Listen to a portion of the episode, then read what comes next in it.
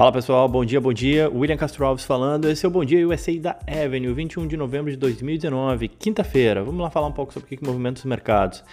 Começando ontem pelo S&P, teve uma leve queda de 0,38, Nasdaq 0,51 e o Dow Jones com queda de 0,4. Novamente rumores sobre a trade war afetaram um pouco e fizeram é, com que os mercados tivessem uma, essa leve realização. Ontem, feriado no, no Brasil, então a gente não teve cotação do dólar. É, permaneceu ali no, mesmo patamar do, de ontem, né, nos 4,19, enfim. É, na agenda econômica que a gente tem para hoje, já falando de hoje, no caso, a gente tem a ata da última reunião do Banco Central Europeu às 9h30 da manhã, às 10h30 atividade industrial do Fed de Filadélfia e meio-dia as vendas de casas usadas nos Estados Unidos. É, e falando já do mercado, enfim, hoje uh, grande parte dos mercados na Ásia, todos em queda, né? Uma, uma, uma, queda mais leve na China, mas pesado só em Hong Kong, que caiu 1,6%. Na Europa, majoritariamente em queda, cerca de 0,3%, 0,4% e os futuros americanos perto da estabilidade, uma queda, uma leve queda de 0,05. E bom, vamos lá.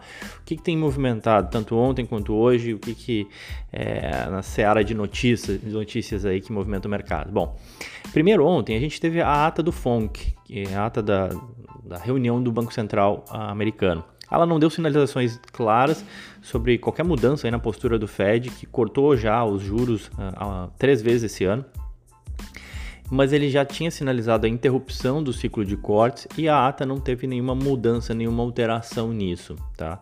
Então também não deu nenhuma ajuda aí para o mercado. Uh, a gente teve notícias aí também que ajudaram a pesar o mercado ontem, notícias de pessoas próximas à Casa Branca dizendo que a conclusão do acordo comercial com a China pode se prolongar aí para além de 2019. Então isso ajudou a pesar os mercados, por isso que ontem a Bolsa Americana fechou em queda. A gente também teve, ao final do dia, o Congresso americano aprovando uma lei de apoio aos direitos humanos em Hong Kong, algo que já tinha tramitado no Senado, passou no Congresso, e aí isso gera, obviamente, um descontentamento pelo lado chinês e já trouxe à tona todas aquelas notícias de que, poxa, a trade war não vai ser resolvida agora em dezembro e por aí vai, e isso ajudou a pesar o mercado. Acontece que, da madrugada de ontem para hoje, a gente já teve, já teve os chineses aí contemporizando um pouco, dizendo que esses rumores externos aí sobre as conversas que eles estão tendo uh, com os Estados Unidos não são precisos. É a capa da CNBC hoje, inclusive. Então isso já ajuda a acalmar um pouco o mercado e por isso os futuros aí perto da estabilidade mais para o lado negativo, seguindo a tônica dos demais mercados de, na Europa e na Ásia.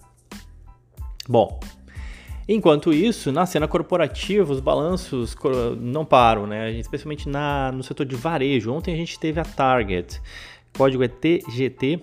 A, a Target é uma, acho que a melhor forma de, de explicar a Target, ela é uma varejista aí que é, que vende roupas, alimentos, coisas para casa, brinquedo. Eu diria que ela é um mix, cara, de uma lojas americanas com supermercado, tá? Mas de uma forma bem organizada, tá? É uma loja nova, com boa disposição, com produtos de qualidade. Então, enfim, é, diferente um pouco do que a gente vê em algumas uh, lojas americanas, enfim. É, minha experiência própria com a Target é uma loja muito boa, muito bacana, isso não é nenhuma propaganda aqui, tá? Eles têm um, um aplicativo que te direciona para promoções, que te ajuda nas compras com leitor de barras, entre outras coisas, enfim. Essa não é uma propaganda, como falei, é só uma experiência mesmo como consumidor, consumidor e isso ajuda a entender, inclusive até o próprio resultado. A empresa bateu as estimativas de receita e lucro, é, vendendo produtos que, cara, são bastante conhecidos, não tem nenhuma grande inovação, né, é, naquilo que ela faz. Ela compete, inclusive, por exemplo, com o Walmart. Ela então bateu as estimativas de receita e lucro, revisou suas estimativas de lucro para o ano para cima também, as ações saltaram 10%. É, o, o, canal digital dela vem muito bem, vendas digitais cresceram aí 31%. Eles também oferecem a opção da pessoa receber o produto em um dia, tal qual a Amazon faz. É, e eu achei interessante também que o CEO falou, né, o presidente da empresa falou que quando as pessoas optam por essa alternativa de ir retirar na loja, né, comprar online e ir retirar na loja, os custos dele caem 90%, é impressionante. Né? Mas enfim, Target aí reportou bons resultados, ações saltaram 10%, é, acumulam mais, alta de mais de 80% no ano. O principal corrente dela eu diria que é o Walmart. A Target vale hoje na bolsa americana 60 bilhões de dólares, enquanto o Walmart vale 340 bilhões. Obviamente que o Walmart é muito mais global do que a Target, que é muito mais local uh, americana. Né? Bom, outra varejista que reportou seus resultados foi a Lowe's, uh, código é LOW. As ações da empresa subiram 6% ontem com um lucro aí que surpreendeu os analistas. Ela teve um crescimento de vendas aí de 3%. É, a Lowe's, para quem não conhece, enfim, não, não, necessariamente tem que conhecer, é uma empresa do ramo de construção, né, que vende diversos produtos para casa. Então também aí dentro do segmento de varejo, né. Ela vende, cara, desde furadeira ou tinta para uma reforma até geladeira, fogão, armário da cozinha, enfim.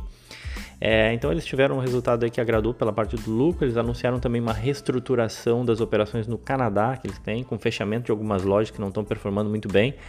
E isso caiu na, na graça do mercado, o mercado gostou. As ações acumulam uma alta aí de 30% no ano, ontem subiram mais de 6%. E na ponta negativa, a gente teve a Urban Outfitters. Ontem eu comentei né, que alguns insiders, ou seja, quem, alguns uh, diretores da empresa venderam 2 milhões de dólares em ações nos últimos 12 meses. É, e realmente o resultado mostrou uma queda de 20% no lucro, mesmo com as receitas caindo apenas 1%, né? Chama atenção. Fora isso, os estoques aumentaram bastante, o que no varejo é um sinal muito ruim, né? Ou seja, o cara vai ter que depois que liquidar isso, às vezes com margem zero ou até negativa é, mostra um pouco que não estão vendendo quanto se imaginava. Né? Os, nomes, os números eles foram obviamente muito mal recebidos pelo mercado, as ações caíram aí 13%.